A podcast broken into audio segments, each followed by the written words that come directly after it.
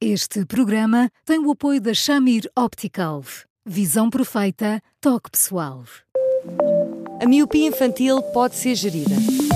A Shamir lançou as lentes Shamir Optimi, que promovem uma visão completa para deixar as crianças mais felizes.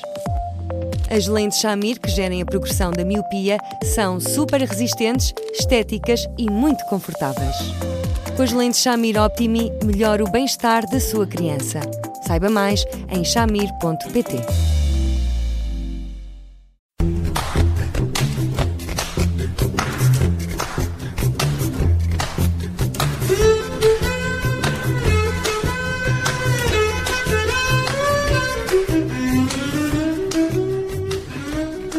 Bem-vindos ao Porque Sim Não É a Resposta, o primeiro da semana. Eu sou o Judito França, comigo está o Bruno Vieira Amaral e estamos sempre, claro, com o psicólogo Eduardo Sá. Hoje vamos falar uh, de um tema que está na ordem do dia, de uma reportagem uh, de um programa uh, exclusivo da TVI que foi emitida na sexta-feira à noite e que alega que o Presidente da República poderá ter interferido no tratamento de duas gêmeas luso-brasileiras com atrofia muscular espinal no Hospital de Santa Maria de Lisboa para que tivessem acesso a um tratamento de 2 milhões de euros, ora como são gêmeas, 4 uh, milhões de euros. Marcelo Rebelo de Sousa nega qualquer envolvimento, mas nós não vamos falar dessas uh, questões uh, mais técnicas ou jurídicas. Vamos falar desta ideia, Eduardo, de que houve uma mãe que terá, digamos, como se diz em bom português, metido uma cunha pelas filhas. A verdade é que quando os nossos filhos estão doentes, fazemos tudo por eles. Olá, boa tarde, já agora. Olá, Judita, olá, Bruno. Olá, Eduardo. Uh, compreendo, realmente, Judita, eu acho que quando nós nos colocamos nesse papel e perante um diagnóstico tão, tão grave e compromete de tal forma o dia seguinte, o dia seguinte, o dia seguinte, e o dia seguinte, eu compreendo lindamente que os pais, em desespero, deitam em mão a tudo o que possam ter ao seu dispor para salvarem um filho. Eu acho que todos nós faríamos exatamente isso eh, numa circunstância como essa e, portanto, eh, não é por aí que, que isto merece um reparo. É muito difícil, muito, muito, muito difícil, é insuportável, é quase enlouquecedor, digo eu, que quando se tem um filho, quando se está no deslumbramento de ter, e se percebe que a partir de determinada altura ele não tem eh, os recursos motores e a tonicidade indispensáveis para, para ter um crescimento saudável, eu percebo perfeitamente que os pais acendam todos os sensores no vermelho e fiquem num desespero muito grande e deitem mão a tudo, tudo, tudo, tudo aquilo que possam fazer para o salvar.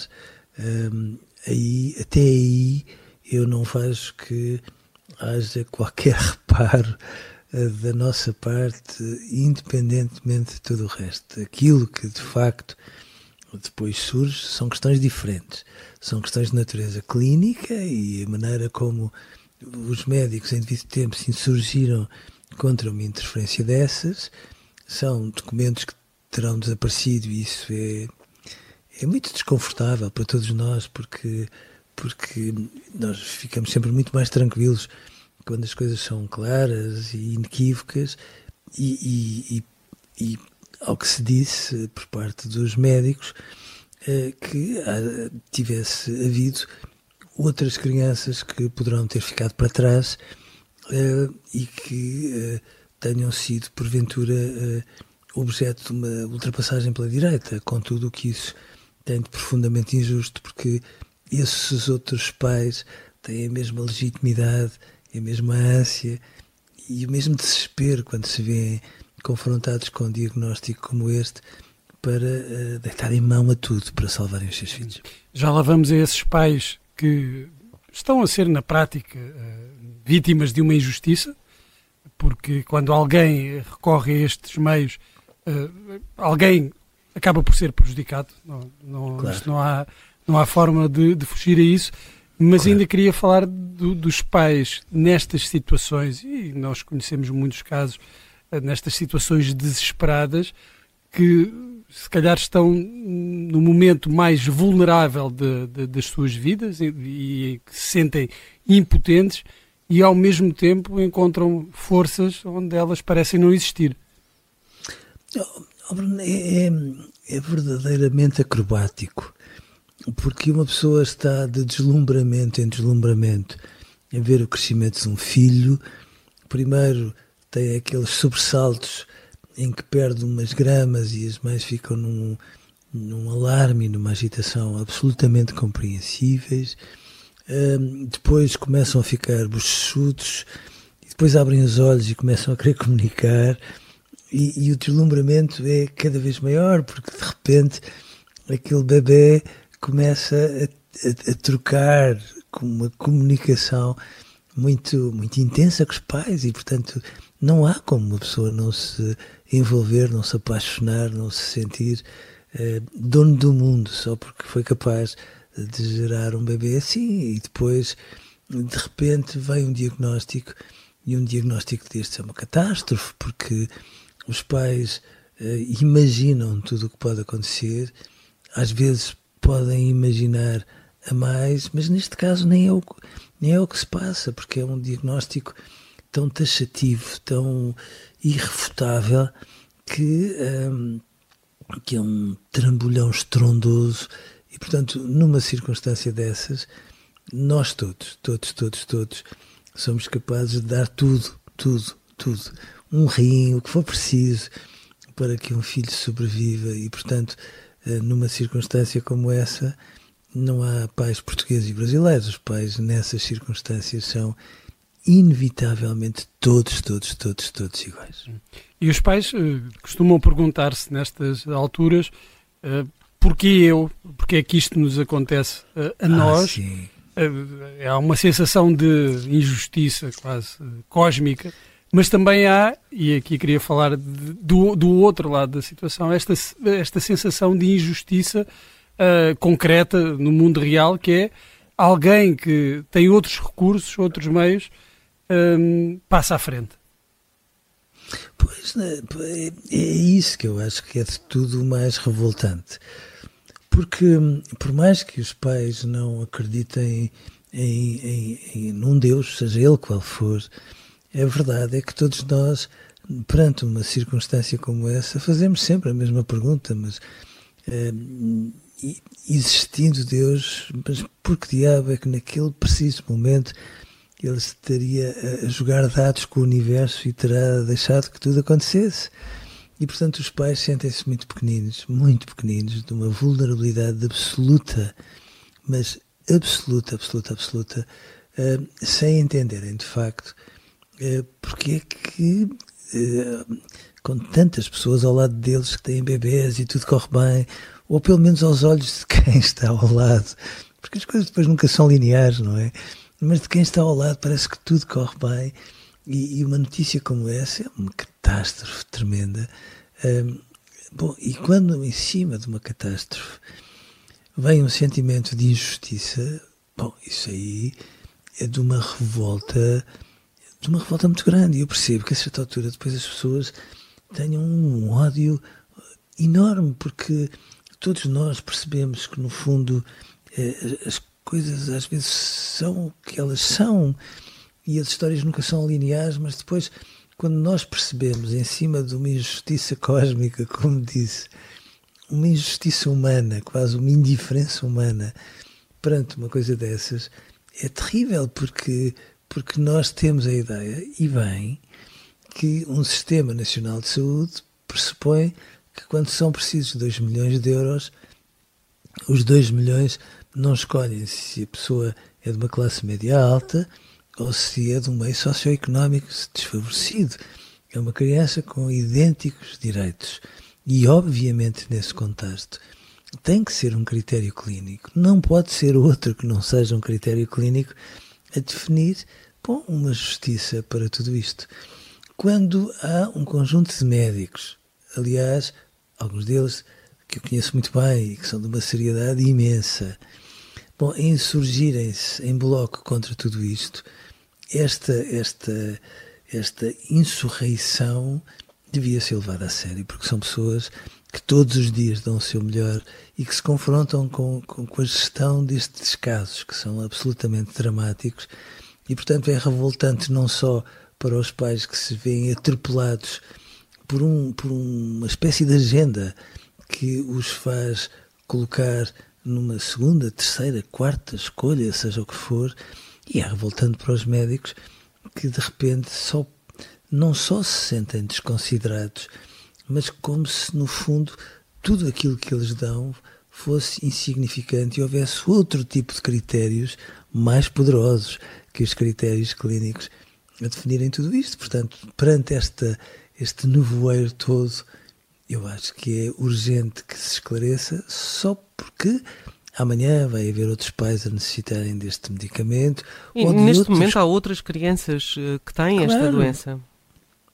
Há, há, uns anos havia uh, uma petição que, que corria nas, uh, nas, nas redes, corria online exatamente para, este, para esta doença, um, ehm, para que houvesse um financiamento para todos e havia uh, financiamento para uh, alguns uh, que tinham um tipo 1 desta doença, que era o pior, o mais gravoso, que é o mais gravoso, e havia oito crianças que, não, que estavam no Dona Estefânia e que, porque tinham o tipo 2, não estavam abrangidos por este programa. A verdade, Eduardo, é que somos capazes de recorrer à cunha numa situação de aflição, mas em Portugal também somos capazes de recorrer à cunha em situações de menos aflição. Um, acha que ela está, enfim, de alguma forma implementada como conduta social na sociedade? Eu, eu gostava de lhe dizer taxativamente não, mas era, era, era, era quase tolo se o fizesse, porque todos nós vamos ouvindo histórias nas mais diversas circunstâncias a esse nível. Uh, todavia, por mais que até possamos ouvir uma ou outra história no plano da saúde, é verdade que os critérios clínicos são critérios clínicos. Os fármacos da oncologia são fármacos muito caros e, e todavia, as pessoas têm acesso a tudo isso definido por protocolos, por prioridades clínicas, põe com este bom senso sábio de não, de não interferirmos na competência de quem todos os dias gera este tipo de situações. E, portanto, hum, eu percebo que no desespero tenhamos todos essa tentação, mas se fica no ar que é esse o critério que vale, ou que pelo menos tem preponderância quando se trata de definir bom, a prescrição de um fármaco ou de uma intervenção como esta, repare o regabof que depois se gera, porque para além destes, há outras crianças que precisam hoje de um fígado, amanhã de outro tipo de intervenções que são muito complexas, muito caras, e, e, por isso mesmo é que é absolutamente fantástico que possa haver um sistema nacional de saúde que corresponda a este tipo de necessidades. E, portanto, às vezes vê-se tanto discurso demagógico sobre tudo isto eh, e, e, e, quando se chega a este tipo de critérios perante doenças muito graves e com intervenções muito caras, eu acho que de repente todos somos a favor de uma intervenção que seja transversal e que seja equitativa, igual, rigorosamente igual para todos. Hum. Pois isso seria no, no, mundo ideal, todos gostaríamos que fosse assim, mas nós também contribuímos para que o mundo não seja é, o mundo ideal, por exemplo, nesta questão da cunha tão, tão portuguesa, não só portuguesa, mas muito portuguesa é daqueles casos em que, quando são os outros a fazer, é um crime e quando somos nós, uh, arranjamos sempre uma justificação. Nomeadamente que os outros também fazem, essa costuma ser a justificação. Então Todos fazem, é. então não há problema. Então não é. Muitas vezes eh, isso acontece em todas as circunstâncias, muitas vezes nós também observamos num contexto absolutamente diferente pessoas a serem ridicularizadas e mas, mas o que é que dá o direito a alguém a ridicularizar alguém, mesmo quando essa pessoa tem posturas, atitudes, comentários menos razoáveis, e no entanto a nossa primeira reação não é uma reação solidária com quem está a ser magoado, é uma reação do género, bom, enquanto não for connosco, hum, somos bafejados pela sorte e, portanto, claro que nestas circunstâncias nós podemos perceber perfeitamente todo este desespero e os pedidos destes casal, deste casal brasileiro em relação às suas filhas. Eu acho que é absolutamente compreensível, sobretudo quando no Brasil não, não tinham à disposição este tipo de fármaco, bom, que ainda por cima custa o que custa. Mas, de facto, hum, eu acho que quando chegamos aqui podemos ser todos céticos em relação às histórias das cunhas, mas percebemos estes pais só não se percebe o resto. E o resto vai também uh, ser abordado uh, depois das seis da tarde no Direto ao Assunto, uh, exatamente para observarmos esta parte legal e percebermos como é que uma coisa destas pode acontecer exatamente. nos dias que correm. Eduardo, muito obrigado, um grande abraço e até amanhã. Até amanhã, Eduardo. Um grande, um grande abraço, abraço para os dois e até amanhã.